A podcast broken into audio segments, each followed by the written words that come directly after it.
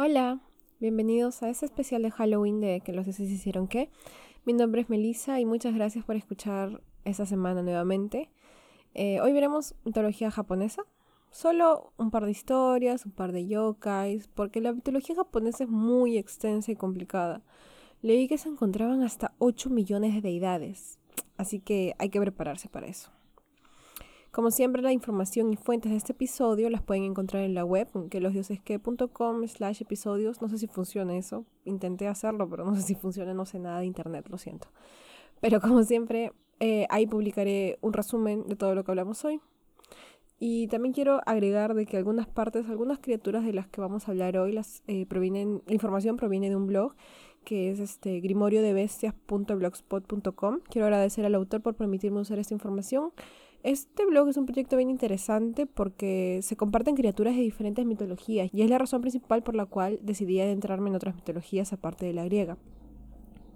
Me acuerdo que vi una vez eh, una criatura de la mitología chilena, un chamán, me parece, con orejas gigantes que se untaba algo en su cuello para que su cabeza pudiese separarse y salir volando. Bueno, en general tiene información muy interesante, pueden seguirlos en Twitter, en twitter.com slash grimoriobestias o si no en su blog, como ya mencioné, grimoriodebestias.blogspot.com. Bueno, ahora vamos a empezar.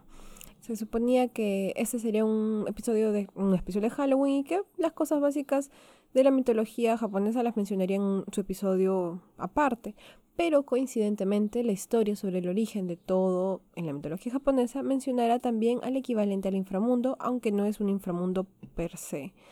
Así que bueno, tocaremos lo que es una parte del origen del universo por los japoneses, enfocándonos en lo que nos interesa aquí. Como siempre digo, pueden seguirme en Twitter e Instagram como que los dioses que. Y no sean tacaños, por favor, compartan el podcast en sus redes sociales o cuéntenle a alguien. O sea, yo hago todo esto gratis, así que al menos compártanlo, ¿no? Gracias. No sé si fue un poco em, intensa, pero no, no cuesta nada compartir, ¿no, amigos? Bueno, vamos a empezar.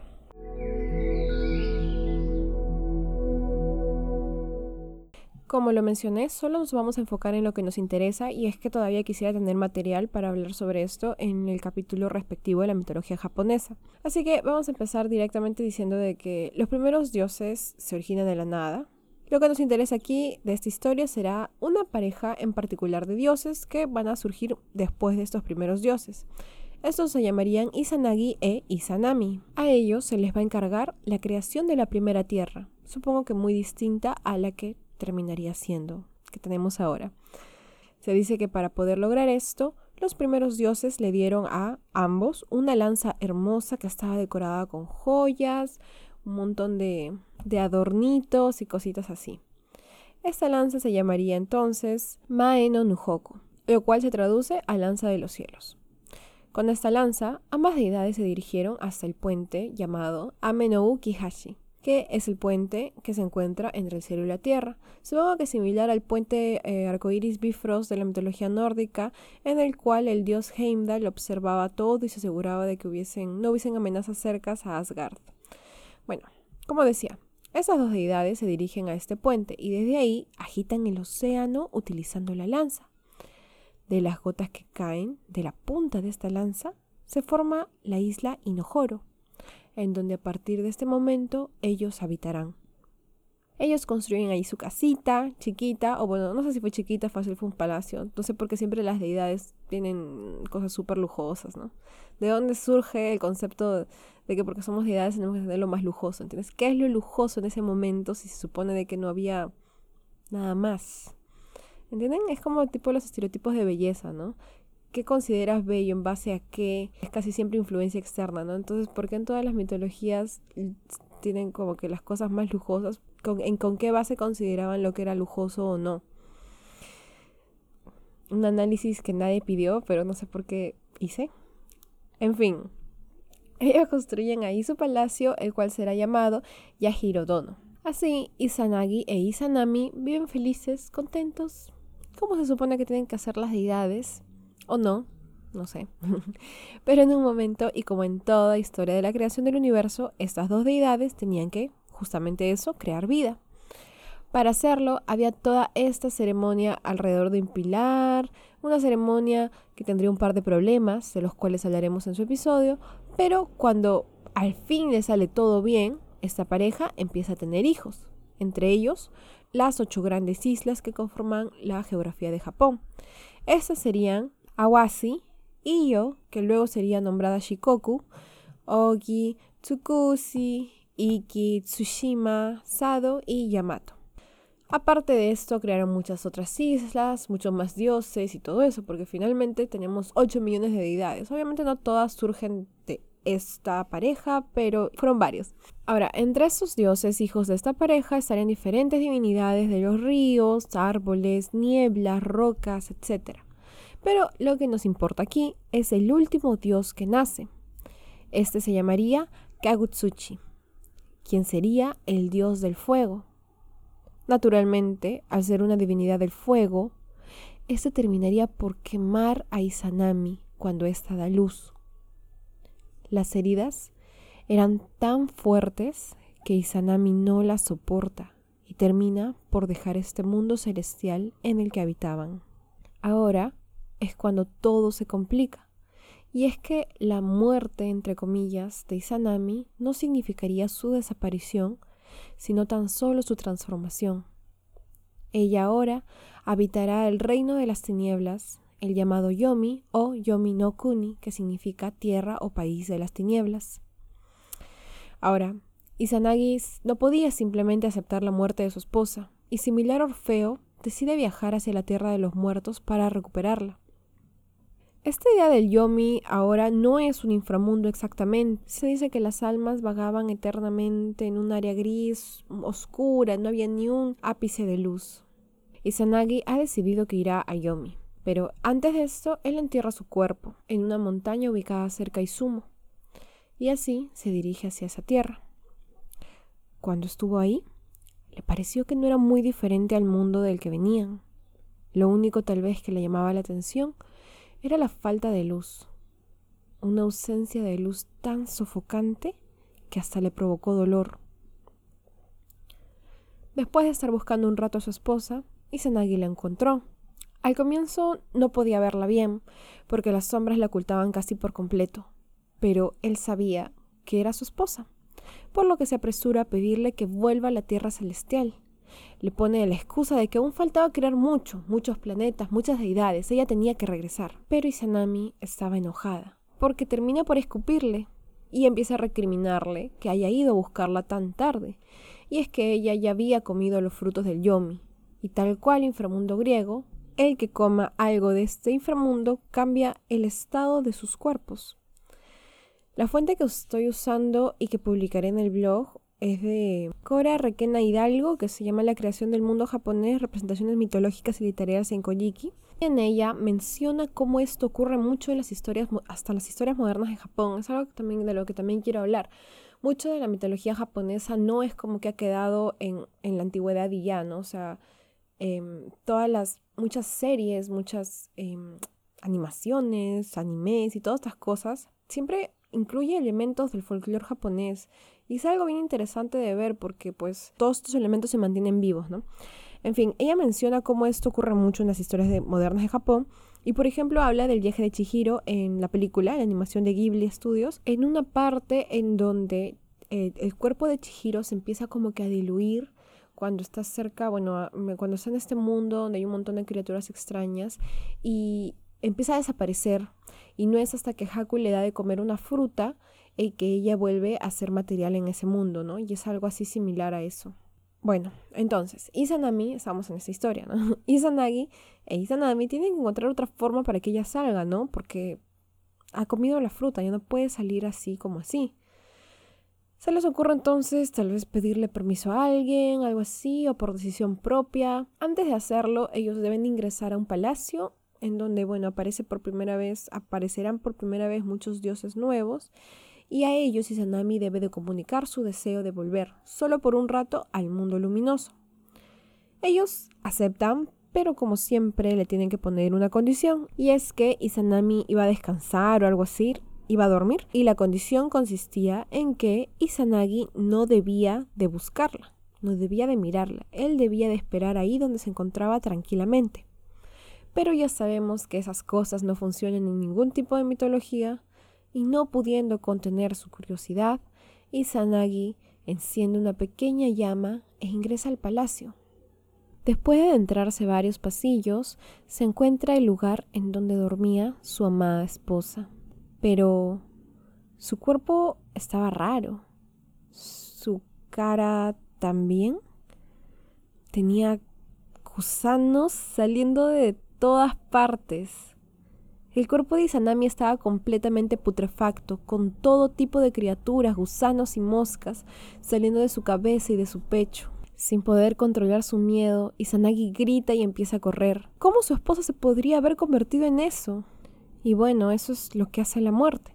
Él sale corriendo, queriendo escapar, pero Izanami ha despertado y está devastada. ¿Cómo pudo quebrar su confianza, avergonzarla de esa forma? La vio de la peor manera cuando ella le pidió que solo esperara. Indignada, empieza a perseguirlo, pero no lo hace sola. Ella envía a las Shikomes, o Shikome, que se traduce como mujer fea del inframundo. Se piensa que se trataba de ocho mujeres, y bueno, se dice que son salvajes y que no tienen piedad. Imagino yo como las menades. Supongo que tengo que dejar, dejar de compararlo con la mitología griega, pero supongo que lo hago para poder ilustrar mejor. Las Shikomes salen en su persecución y para intentar alejarlas, Izanagi lanza su gorro, el cual se convirtió en un racimo de uvas ya sea porque se tropezaron o porque se las comieron, las uvas no detuvieron para nada a las Shikomes. Izanagi volvió a intentar. Ahora lanzó su peine, el cual se convirtió en brotes de bambú. Pero de igual forma, las Shikomes se lo comieron. Esto no sería todo, sino que Izanami furiosa mandaría también a los ocho dioses del trueno y a los quinientos mil guerreros que pertenecían al Yomi.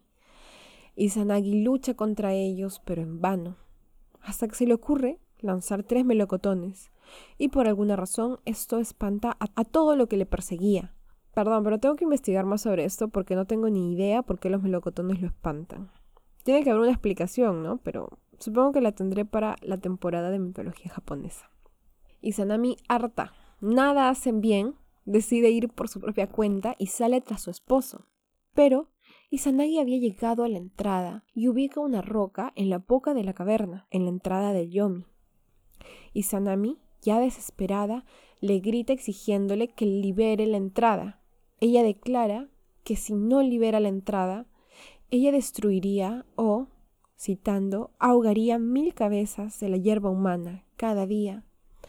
A lo que Izanagi contesta que entonces él daría vida a mil quinientas. De esta forma, empieza la existencia de la muerte y la relación de los dos padres procreadores se termina.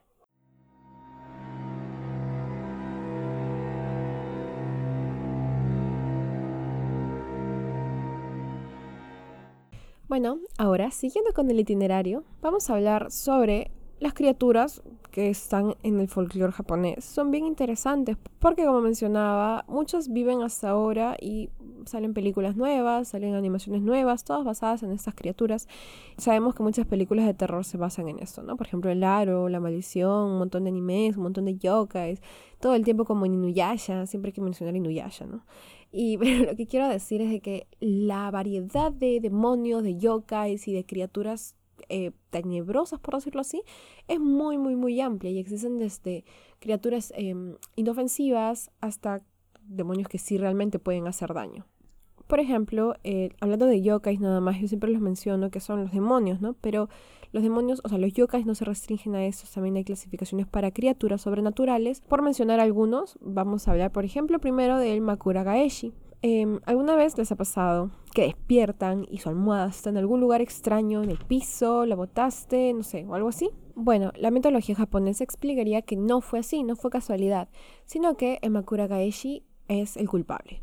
Este yokai nace del espíritu de alguien que ha fallecido en ese lugar o en esa habitación, y mientras que su apariencia es un poco confusa, siempre es ilustrado como una deidad pequeña o también como un niño. Ahora, se puede creer que siempre es divertido, inofensivo el que mueva la almohada. He visto una versión donde eh, no, es que mueva almohada, sino como que hace travesuras nada más, ¿no? Eh, lo que quería decir era de que puede verse inofensivo, pero igual antiguamente se tenía la creencia de que encontrar almohada así era mal agüero, por lo que tampoco inofensivo no era. Ahora, hablando de otro tipo de demonio que es un poco más, tampoco más de miedo, eh, podemos hablar de Hari Onago, que es un yokai que tiene la característica de controlar su pelo. Se dice que aparece principalmente en Shikoku y siempre aparece de noche. Siempre se le ve totalmente normal. Es una joven cualquiera con el pelo suelto y despeinado. Este yokai espera que sea de noche que se le acerque cualquier hombre que está solitario, casi siempre jóvenes. Cuando se cruza con ellos, les sonríe con timidez y si éste les devuelve la sonrisa, ataca con su pelo, que acaba en afilados ganchos, hasta que éste queda despedazado. La única forma de salvarse de sus ataques se dice que es huyendo hasta tu casa, pero solo si la puerta es lo suficientemente fuerte como para aguantar los ganchos afilados que lleva. Cuando amanece, ella desaparece, pero las marcas que deja en la puerta se quedan para siempre. Ahora, como digo, hay muchas clasificaciones y muchos tipos diferentes de yokai. Por ejemplo, tenemos a Hikeshibaba, que es solamente una anciana fea de cabellos blancos que lo único que hace es apagar velas, pero las apaga con una razón más grande, que es eh, hacer que el mundo sea un lugar más sombrío y así puedan salir todos los demonios, pues es sabido que a los demonios no les gusta la luz. Bueno, como tenemos esas, también tenemos otros que son un poquito más tristes, como que sufren muchísimo más. Por ejemplo, el Bakekujira, que es em, un mononoke o yokai. Estos se dice son animales corrientes que debido al odio que se origina después de una muerte violenta, se transforman a sí mismos en yokais. El Bakekujira es un yokai que habita en la costa de la prefectura de Shimane, y su nombre significa ballena fantasmal. Como les digo, se cree que es la encarnación del odio que las ballenas sienten por los cazadores. Físicamente es descrito como un esqueleto enorme de ballena. Cuando es avistado, por mucho que se intente atraparlo, se dice que los arpones lo atraviesan como si no estuviese en ese lugar. Ahora, ¿qué se supone que hace esta ballena? Se cree que trae consigo una maldición y en donde es vista empiezan a aparecer enfermedades misteriosas, incendios y otras desgracias. Si aparece, es siempre indicio de mala suerte para la localidad. Ahora, personalmente los que a mí me dan más miedo son los yurei. Estos son fantasmas, básicamente personas que ya sea por algo terrible que les ocurrió en vida o por falta de una ceremonia funeraria adecuada, o por haber sufrido una muerte violenta o suicidio, continúan rondando en el mundo atormentando a la gente. Como antes mencioné, tienen otras clasificaciones relacionadas más que nada a la manera en que murieron o la razón que tienen para continuar aquí. Por ejemplo, los Onryo son fantasmas vengativos que vuelven del purgatorio por un mal hecho a ellos durante su vida. Ubume, por ejemplo, es el fantasma de una madre que murió durante el parto o murió dejando niños pequeños. Estos suelen regresar solo para cuidar a sus hijos y casi siempre les traen dulces. Los Funayurei, a su vez, son los fantasmas que fallecieron en el mar. Los Sashiki Warashi son fantasmas de niños que casi siempre son considerados más traviesos que peligrosos. Y entre estos hay clasificaciones muchísimas más amplias, y junto a ello también muchísimas historias más. Pensé que lo había agregado, pero no sé por qué no lo agregué. Había una criatura, había un yokai que era un esqueleto gigante que venía... Voy a buscarlo, a ver un momento. Ok, ya lo encontré. Se llama el Gashadokuro. Eh, es un esqueleto gigante que se forma básicamente eh, de los espíritus y los huesos humanos de varias personas que han muerto de hambre. Su forma física es de un esqueleto gigante que puede ser 15 veces más alto que un humano. Se dice que aparece siempre en el campo cuando ya ha pasado la medianoche, y el castañeo de sus dientes y huesos avisan su presencia. Si alguien es lo suficientemente desafortunado como para cruzarse con ellos, ellos le arrancarán la cabeza y beberán su sangre en un intento de saciar el hambre por la cual murieron. Se dice de que estos empezaron a aparecer en épocas de guerra, pues es cuando, es cuando una cantidad muy grande de personas fallecen y no reciben una sepultura adecuada, además de que mueren en circunstancias muy dolorosas. Estas muertes traumáticas son los que impiden que el alma pueda descansar en paz y es por eso que regresan como espíritus hambrientos.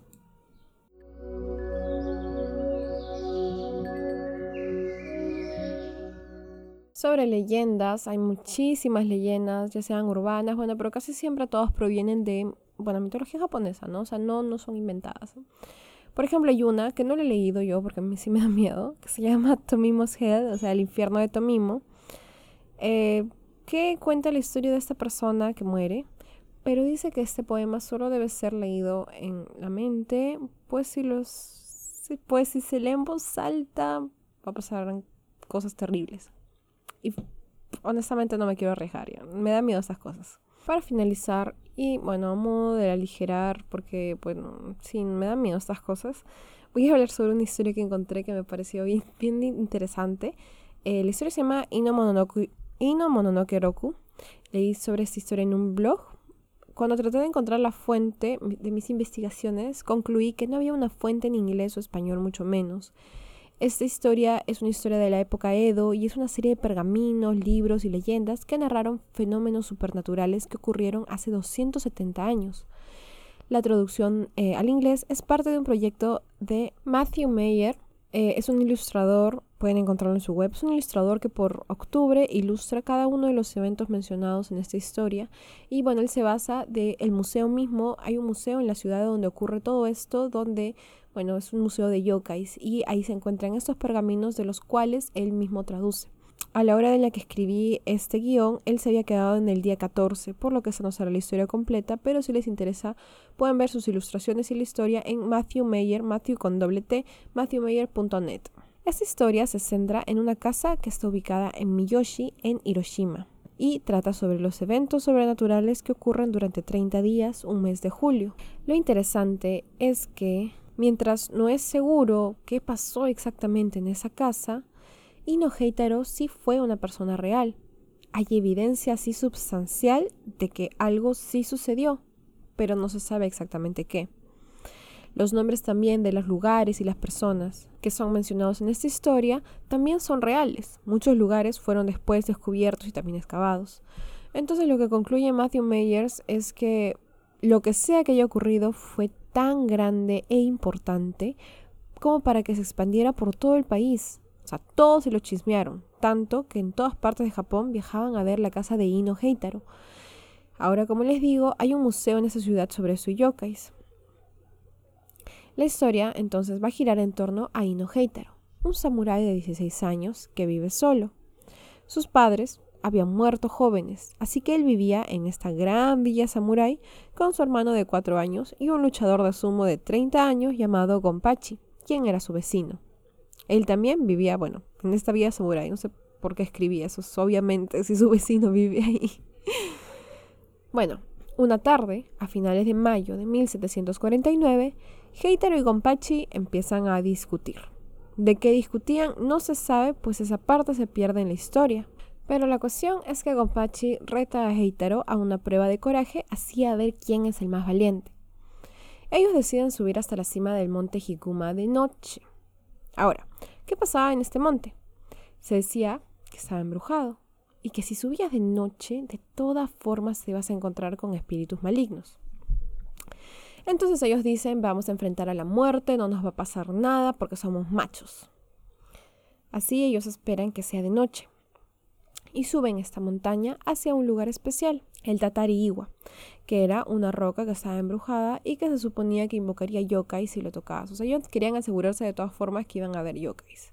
Ninguno tenía miedo, así que encima de todo esto decidieron jugar un juego llamado Hyaku Monogatari, que se traduce como un cuento de 100 historias de fantasmas. Se sientan, prenden velas, preparan todo el ambiente y empiezan a contar historias al pie de la piedra embrujada ellos no tenían temor al diablo, así les llegaba. Todo lo que podían hacer para morir lo hacían, porque así firme se nota que no apreciaban su vida. Pero bueno, cuentan las historias y todo, pero cuando terminan, nada pasa. Ningún fantasma, ningún yokai, ni sintieron miedo ni nada. Estaban decepcionados. Nada pasó. Bajan la montaña, malhumorados, desganados, aburridos, no murieron, dicen, están tristes. Bueno, así se van a dormir y a la mañana siguiente Heitaro se despierta feliz, tranquilo, todo normal. Igual con Pachi. Ni siquiera se sienten enfermos, nada. Así se les pasan los días. Y bueno, eventualmente se van olvidando de su decepción pensando que no funcionó y que nada más ocurriría. Pero, un mes después, el primero de julio de 1749, se darían cuenta que no todo quedó en el monte esa noche. Heitaro estaba durmiendo cuando de pronto una luz lo despertó. Era una luz muy brillante y esplendorosa. Se pasaba a través de las puertas corredizas de su habitación que llevan al jardín. Matthew Mayers ha ilustrado esta escena exactamente, así que si les interesa pueden verla en su sitio. Heitaro trata de abrir las puertas, pero éstas no se abrían. Heitaro estaba pensando en lo extraño que era esto, hasta que repentinamente las puertas se abren de golpe y un brazo gigante e hirsuto ingresa al cuarto y agarra a Heitaro como si fuera un muñeco. Ese brazo le pertenecería a un gigante súper peludo que estaba en el jardín de Heitaro. Con calma, con la calma que lo va a caracterizar en los siguientes días, Heitaro logra escapar del brazo del gigante y se mete a su cuarto. Agarra su espada y se acerca a la ventana justo cuando el gigante se estaba escondiendo debajo de su casa. Así que Heitaro intenta clavar su espada a través del tatami del suelo. Pero el gigante se había escapado. Al mismo tiempo, Konpachi había sido visitado por un yokai también. Despertó y vio un Hitotsume Koso, que es un yokai de un solo ojo, que son como niñitos, así, ¿no? Y lo estaba fastidiando. Este demonio no venía solo, sino que también cuando Gonpachi se despierta y lo ve y se asusta, quiere levantarse, pero Kanashibari lo había atacado. Kanashibari es parálisis del sueño, pero bueno, los japoneses tienen una explicación para esto, no es como que parálisis del sueño nada más, no, no es ciencia, no. Es como que o intentas, están intentando poseerte o están intentando, o es como em, algún demonio ha ejercido esta, esta influencia sobre ti. Pero en fin, la cuestión es que Gonpachi no se pudo levantar y se asustó mucho. Solo pudo esconderse en su cama mientras el yokai jugaba con él. Y así empiezan los 30 días de eventos. Heitaro al día siguiente se entera que también a Gonpachi lo atacaron. Y ellos deciden de que, como son samuráis, tienen que tener un plan. No van a dejar que los yokais los amedranten así. Ellos eran valientes y iban a cazar yokais hicieron su estrategia, se prepararon, quemaron el techo de casualidad, pero en ese momento nada sucedió. Ellos se van a dormir porque, bueno, creo que hoy día no va a pasar nada, fácil solamente fue ayer, pero no. Heitaro se va a dormir y de la nada empieza a subir agua, agua de encima de su futón y llena todo el cuarto. Pero Heitaro se mantuvo en su cama y trató de ignorarlo. Y pronto el nivel del agua empezó a ahogarlo. Así que él se sentó, esperó un ratito y eventualmente todo el agua se bajó. Empapado entonces, Heitaro se volvió a echar y se fue a dormir. Es en ese momento que Heitaro se da cuenta de que los eventos probablemente iban a continuar todos los días, por un tiempo. Y así ocurre. Como les digo, la historia no está completa y de todas formas es una historia un poco larga, así que voy a mencionar de que un montón de criaturas se le aparecían todos los días, desde la cabeza de una mujer cortada que se movía solamente con su cabello, hasta, hasta un montón de calabazas que caían del techo y que caían, caían hasta parecer que lo iban a aplastar. Pero Heitaro, la característica en toda esta historia es que Heitaro, a Heitaro le llega. Él como que algo lo molesta y dice, pucha, ¿qué puedo hacer para que volver a dormir? Porque casi siempre eso es en la noche, ¿no? Y casi siempre tienen soluciones bien divertidas, inmutable, se regresa a dormir, no le importa. Una vez, por ejemplo, una rana gigante aparece en su mesa y tenía una soga roja atada a su cuerpo. Así que Heitaro solamente agarró la cuerda y se echó a dormir. En otro momento, una mujer con el cuello largo salió de, de su cuarto y trató de lamerlo toda la noche. Pero Heitaro solo se echó a dormir y la ignoró. Y así sus 30 días eh, pasan con demonios cada vez más feos, pero bueno, supongo que al final Heitaro sí probó su valentía porque nunca perdió los papeles y pudo sobrellevar los 30 días con mucha tranquilidad. Como les digo, esa casa ahora, esa casa existe y esa casa ahora es un museo de yokais. ¿Qué habrá pasado realmente esos 30 días? No lo sé, pero probablemente voy a investigar más sobre eso.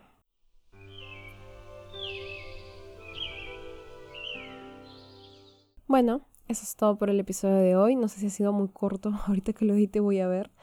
Pero gracias por escuchar como siempre, gracias por seguir. Compartan, compartan el podcast, por favor, amigos. Em, nada, el próximo, la próxima semana volvemos con la programación regular de mitología nórdica, porque la verdad que sí me estaba confundiendo un poco así cambiar de temas. Necesito adentrarme totalmente en uno o si no me confundo.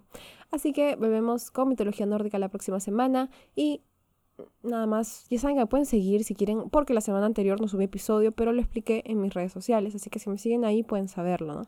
Que los dioses que en Instagram y Twitter. Y nada más. Gracias por escuchar como siempre y por escribirme y adiós.